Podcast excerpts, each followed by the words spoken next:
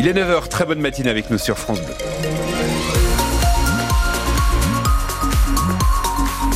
L'heure des infos avec Dimitri Imbert. Bonjour Dimitri. Bonjour Cyril, bonjour à tous. La météo Des nuages et toute la journée avant l'arrivée des premières gouttes de pluie en soirée. Il fait encore frais ce matin, on a perdu quelques degrés, mais ça va vite se réchauffer. 12 sur le Haut-Doubs comme à Vesoul, la pointe à 13 degrés dans la capitale comtoise cet après-midi. Pas de gros problèmes sur la route en ce moment. Je regarde les cartes du côté de Besançon, c'est ouvert sur euh, la rocade entre École Valentin et Micropolis.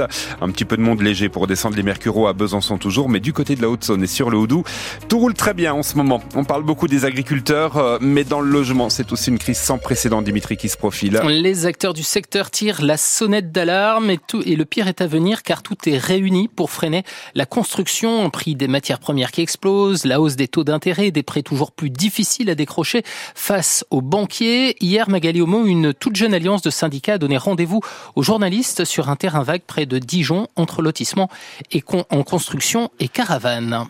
Au milieu, une porte toute seule posée là sur le gravier, sans mur, sans toit, elle n'ouvre sur rien. Ouvrir cette porte sur le néant. C'est donc ça le logement du futur pour les différents syndicats présents. Ouais, on lance plus qu'un cri d'alarme. Corinne Dessay, présidente de la Fédération française du bâtiment en Bourgogne-Franche-Comté, appelle à une véritable stratégie. On ne peut pas, à coup de réglementation ou de normes nouvelles, un millefeuille de normes, venir empiler les choses. La construction devient impossible à réaliser. De l'acheteur en passant par l'architecte, le promoteur ou encore les artisans, c'est toute la chaîne qui tangue. Stéphane Gazelle dirige justement une entreprise dans le bâtiment. L'année 2023, les mises en chantier ont diminué d'à peu près 30%, les permis de construire au même niveau. Alors comment en est-on arrivé là? Le manque de foncier pour construire, l'inflation qui a fait exploser les coûts construction, donc les prix de vente des logements, la hausse des taux d'intérêt, l'empilage des normes. La filière de la construction représente 8% des emplois en Bourgogne-Franche-Comté. L'Alliance n'exclut pas d'ailleurs de faire grève si leurs demandes n'aboutissent pas. Nous n'avons pas de tracteurs, disent-ils, mais nous avons des grues. Le reportage de Magali Homoé, c'est donc aujourd'hui que les acteurs du secteur rencontrent le préfet de région pour exposer la situation et réclamer des mesures d'urgence. À la une également, Dimitri, cette action coup de poing des producteurs de lait cette nuit en Haute-Saône. Ça s'est passé à Valroy-le-Bois. Une trentaine d'exploitants, des jeunes agriculteurs, la FDSEA et la Fédération départementale des producteurs laitiers ont intercepté un camion de lait destiné à Lactalis. Ils l'ont vidé pour transférer le lait dans leur propre camion. Les non payés égale les repris, fraudeurs ou voleurs. Voilà ce qu'ils ont ensuite tagué sur celui de l'industriel. Le lait retournera sur leur exploitation pour nourrir les veaux. Des agris qui réclament un meilleur prix pour la tonne de lait payée 420 euros par Lactalis. Les éleveurs en réclament au minimum 440. Ils demandent aussi un meilleur contrôle des autorités sur la manière dont le groupe fixe ses prix. Info à retrouver en détail et photo sur francebleu.fr. Besançon. En attendant, à trois jours du début du salon de l'agriculture, le gouvernement essaie de calmer la colère. Emmanuel Macron a reçu hier après-midi la FNSEA et les JA à l'Elysée.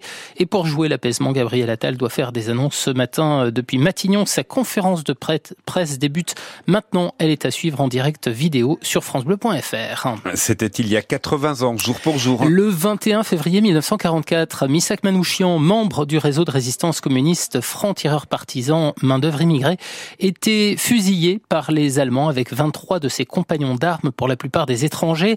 Aujourd'hui, le résistant arménien entre au Panthéon, tout comme sa femme Méliné. À Besançon, hein, une cérémonie d'hommage est prévue aussi à 18h, à 17h30 ce soir, place du 8 septembre. Un hommage organisé par le Parti communiste du Doubs et la ville de Besançon.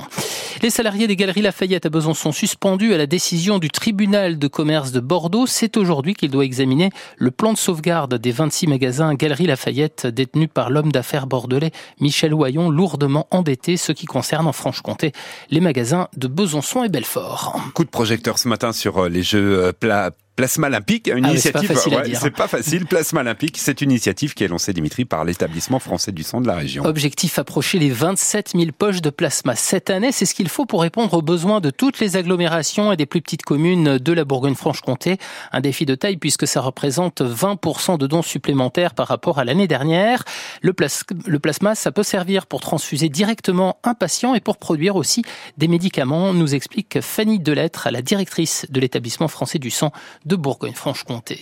On va extraire et purifier à partir du plasma des protéines et des anticorps qui seront utilisés ensuite comme médicaments pour traiter des patients atteints de certaines pathologies. Euh, le plasma prélevé ne suffit pas à couvrir euh, les besoins en médicaments dérivés du plasma dans notre pays. Nous dépendons à 65% de médicaments dérivés du plasma qui sont produits à l'étranger.